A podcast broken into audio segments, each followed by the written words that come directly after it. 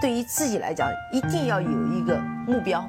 一个企业，它真的要对什么人负责任？嗯，要对社会负责任，嗯，对员工负责任，对股民负责任。这个三个责任，一个国家的发展，实体经济是永远是是顶梁柱。各位好啊，给你一个真实生动的格力电器，我们给的比你要的多。今天啊，我们来讨论几个问题啊。第一个呢是时间的乌龟啊，这位听友呢在后台问了我一个问题，他说：“白老师你好，红利潜力指数。”怎么样？在他问我这个问题之前呢，我也没有听过这个指数。那我们正好借这期节目呢，我们来看一看上证红利指数和中证红利潜力指数编制方案的不同。我们拿到了这两只基金的编制方案的文件，我们来去做一个对比。那正好呢，也通过这个对比呢，我们来看一看如何去研究一只基金它背后的编制方案，以及我们在这个基金上，呃，是不是有值得投资的机会啊？我们首先来看上证红利指数呢，它的编制方案是这样，它当然是选择在上海证券交易所上市的现金股息率比较高、分红比较稳定、具有一定规模以及流动性的五十只。股票作为成分股，那我们都知道了，它首先是上证的，那股息率高，分红率比较稳定，那有一定的规模以及流动性。当然，它后面会对这些指标做非常量化的要求。那我们也知道，它整个呢是五十只股票作为成分股，那用以反映整个沪市高红利股票的整体状况和走势。这就是在一个指数编制文件的开篇，它所讲给我们听的。同理，我们再来看一看中证红利潜力指数，它是怎么说的啊？它是通过 EPS 啊，包括每股未分配的利润 ROE 呢等指标，对股票进行综合排名。选取排名居前的五十只股票作为指数的样本股，旨在反映上市公司中分红预期大、分红能力强的上市公司群体的整体表现。我们看到了，它这个指数的编制和上证红利那个 ETF 呢是完全的不一样的。它首先，它并没有按照股息率和分红大多少的排名，它根据的是每股的啊 EPS，包括每股的未分配利润和 ROE 等指标对。进股票进行综合的排名，所以我们再来去比较一下这两只指数，包括对应的基金，它的重仓股和它的样本股有哪些？这个非常有意思，我们来去做一下对比啊。那这样，我们首先来看一看，呃，上证红利 ETF 它在六月三十号公布的半年报，它的前十大的持仓都有谁啊？第一位呢是中国神华，占百分之七点一五；第二位呢是哈药股份，占百分之四；第三方大特钢百分之两点六，首开股份两点六，梅花生物两点六，金地集团占整个基金的百分之两点六，中国石化两点五，伊顿电子两点五八，华发股份两点四八。最后一位，第十位是九牧王，两点四五。这些很多的公司我们其实都很熟，对吧？那再来对比一下中证红利潜力指数，它的十大的权重股，它的更新呢是在二零一九年的八月二十三日，还是比较呃新的啊。第一位呢是中国平安，占百分之十六点五二；第二位呢是贵州茅台，占百分之十一；第三美的集团占百分之七。中国石化百分之七，上汽集团百分之六，五粮液百分之五点六九，伊利股份百分之五点二，万科 A 五点一五，潍柴动力百分之三点四，中国神华百分之三点二九。你会发现它也有沪市，也有深市，但是它的标的的选择不是以它整个红利的高低、股息率的高低。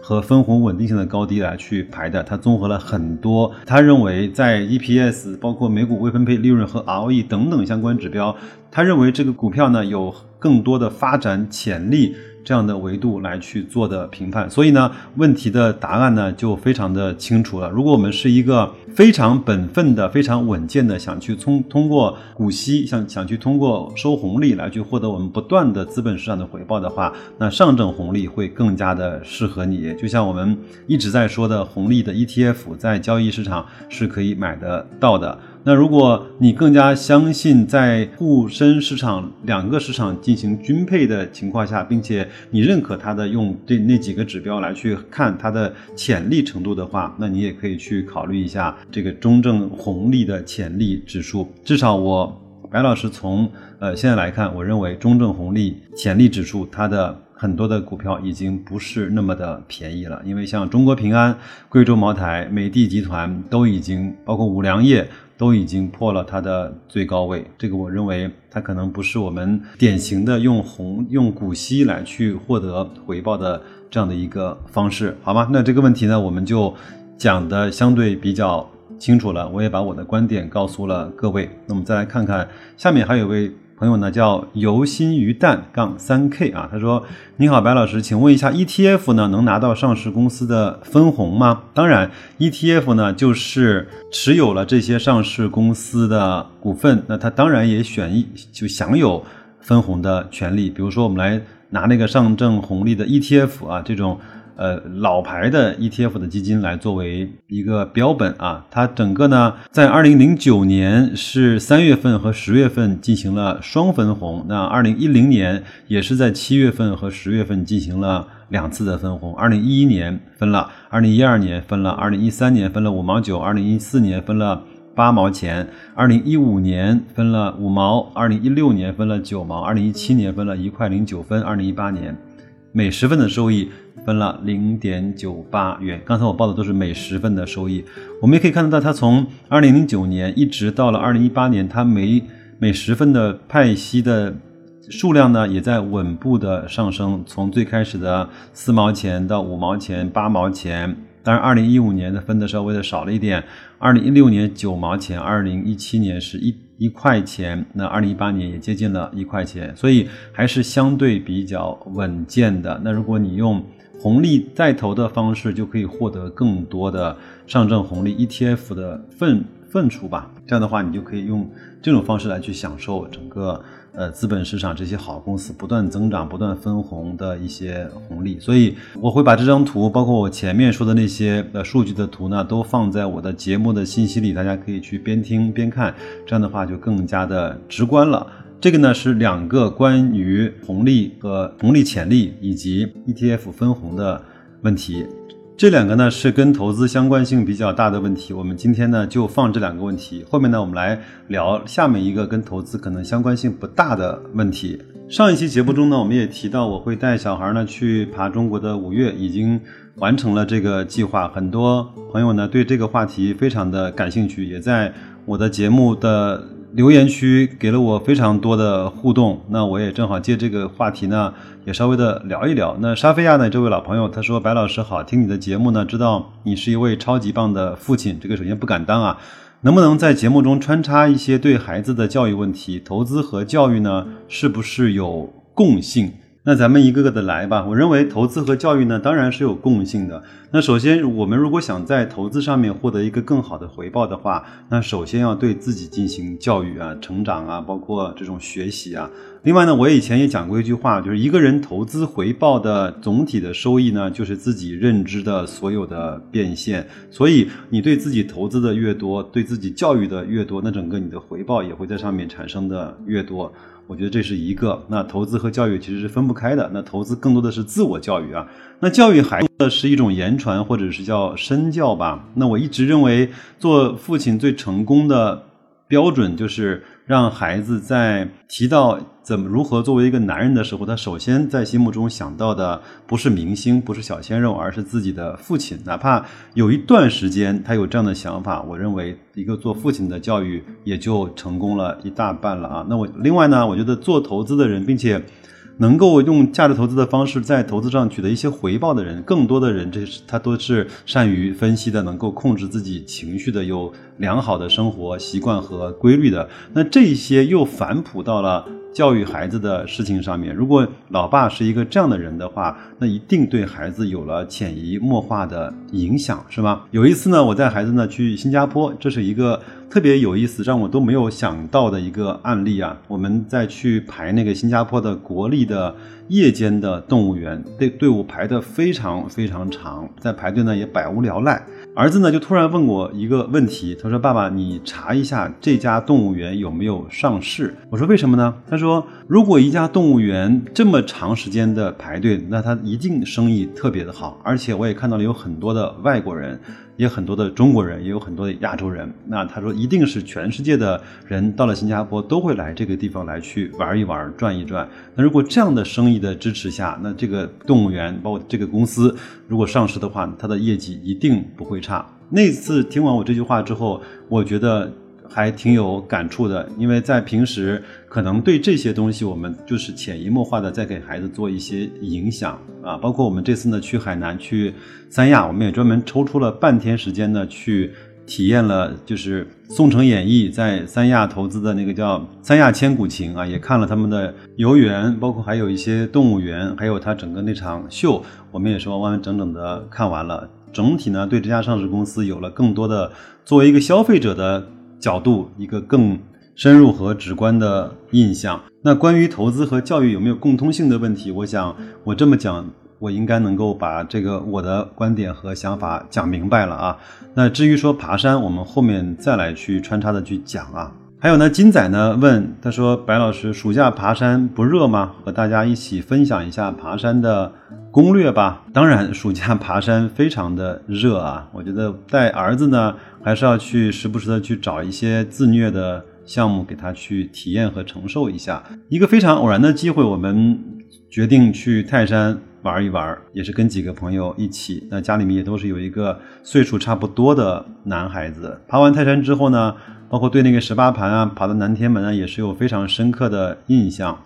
整个的行程，高铁去，然后住快捷旅店，爬山回来，去做一做聊天沟通和分享，孩子们在一起也也获得了很好的、很深刻的呃革命友谊啊。那后来我们我就提议说，哎，我们既然爬了。五岳之首，那能不能把其余的四岳也爬完呢？其实很多人呢对五岳更多熟的就是华山和泰山，包括南岳衡山和北岳衡山以及中岳的嵩山，大家有可能知道，但是他未必知道它确切的地方在哪里，包括海拔好不好爬，景色秀不秀丽啊，很少有人知道。那我们就定了一个。大概三五年的计划，争取在孩子上小学毕业之前把这个就实现了。当然，中间也有很多的困难，因为因为我们身处在中国的教育体系下，也不能够免俗，也有很多的课程啊，要要要去学，要去报。那我们也是，反正抽空吧，插时间，也是把整个五月通过这样的方式也就爬完了。孩子们呢，也一天天长大。我们看着三年前、四年前的照片，也看到这些小伙子们逐渐的在成熟，包括。最开始那几次呢，是我们大人在后面呃催着他、抽着他、赶着他、哄着他去把整个的行程爬完。到了最后的一月和两月呢，就是孩子们带着我们啊，一直在鼓励我们啊，一直在跟我们讲，你们到底行不行啊？你们赶紧跟上啊！这就是我们整个这个五月爬完之后的一些小小的感受。其实你说有什么爬山的攻略？其实真的没有，那你就坚持呗，傻傻的坚持啊！别看。那么高的地方，就看脚下的这个三五级台阶，心无旁骛的往前爬就可以了。我相信在这个里面也能够锻炼自己，在这种极端的情况下对自己心态和情绪的控制，也不是没有想过在半中腰就放弃的。真的是孩子在，朋友在，也没法放弃，就这么扛下来了，好吧？这就是这个话题啊。夜照亮了夜杠 YD，他说我二十六了，还一个月都没去过，没关系，人生还有很长的时间，可能有了孩子之后。如果你有这样的方式，这个就更能够实现吧。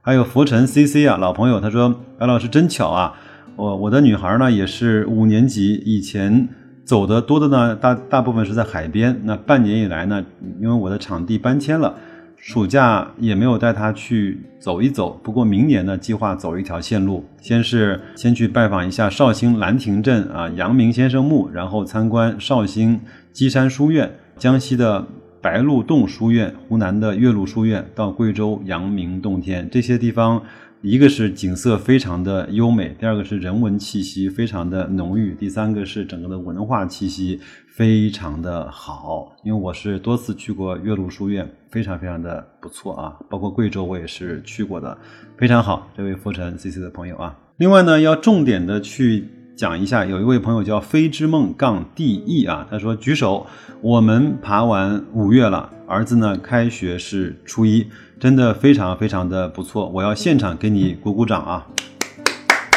因为什么呢？因为在我所有的朋友圈里面，只有我们几个是坚持把五月爬完了，我认识的以及我朋友认识的这些所有的朋友。都没有一个能够带孩子能够把这个事情做完的。当然，这个事情也不是什么了不得的事情，也不是什么壮举，但是呃，有心把这个事情在三五年之内做完的，并且每一次去详细的规划安和安排行程。我相信在我的身边，至少我还没有看到过，非常的同道中人啊，非之梦杠第一这位朋友啊，那这个问题我们就聊到这儿，就不再多唠叨了啊。最后一个话题呢是跟投资也没关系，跟整个的生活其实也没关系。这个呢话题是跟我们整个节目的形式是有一点点关系的。上一期节目呢，我是放了一个听友叫孔雀翎他的一段录音。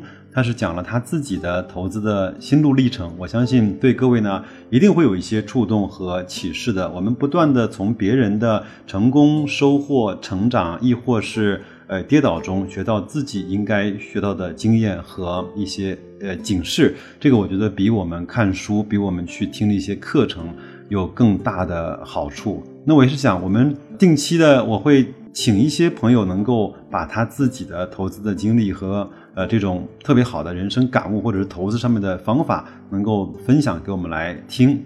那如果说发给我文字呢，我还要去念。那我想，我能不能开放一个所谓我们沟通的桥梁？你可以把你的录音好的文件直接的发给我。那如果这样的话，我就更方便的能够把各位的音频文件能够剪辑剪辑在。我的节目中，我们比如说，呃，每两个月或者是每一个季度，我们开放一两次这样的大家伙一块儿来，呃，讲一讲，呃，聊一聊，唠一唠，互相提醒提醒，互相鼓励鼓励，这样的方式叫大家说吧，我觉得也挺好，可以是和格力相关的，也可以是和自己的投资方法论和世界观相关的，甚至是和自己的生活体悟相关的，我觉得都挺好。这个节目呢，也不能够总是听我一个人在这儿独自的唠叨，我觉得听长了也挺烦的啊。那我试着把我的微信号，都说我像白老师的首拼字母 D S W X B L S，截一个屏放在这期节目的节目信息里。如果各位有兴趣加的话，那就加一下。那麻烦各位在加我的时候呢，能够备注一下啊，喜马拉雅的听友。我们这样的话就有了暗号，好吧？我也不会去做公众号，我也不会去拉群。我那个我觉得又多平添又多了一份责任和事情，我觉得还没有这样的能力。就像蜘蛛侠说的一样，你能力大了，你责任。一定就会大。那我的我还没有那个能力，那我也自然先去不去超出我能力去负这个责任。那我们这个呢，只是用来传递文件的一个工具，好吧？那我们试试看，如果可以的话，我们从九月份、十月份就可以把这样的互动和分享的形式就做起来，行吗？那马上就是新的一周又开始了，那我们也祝各位新的一周工作顺利，投资愉快，再见。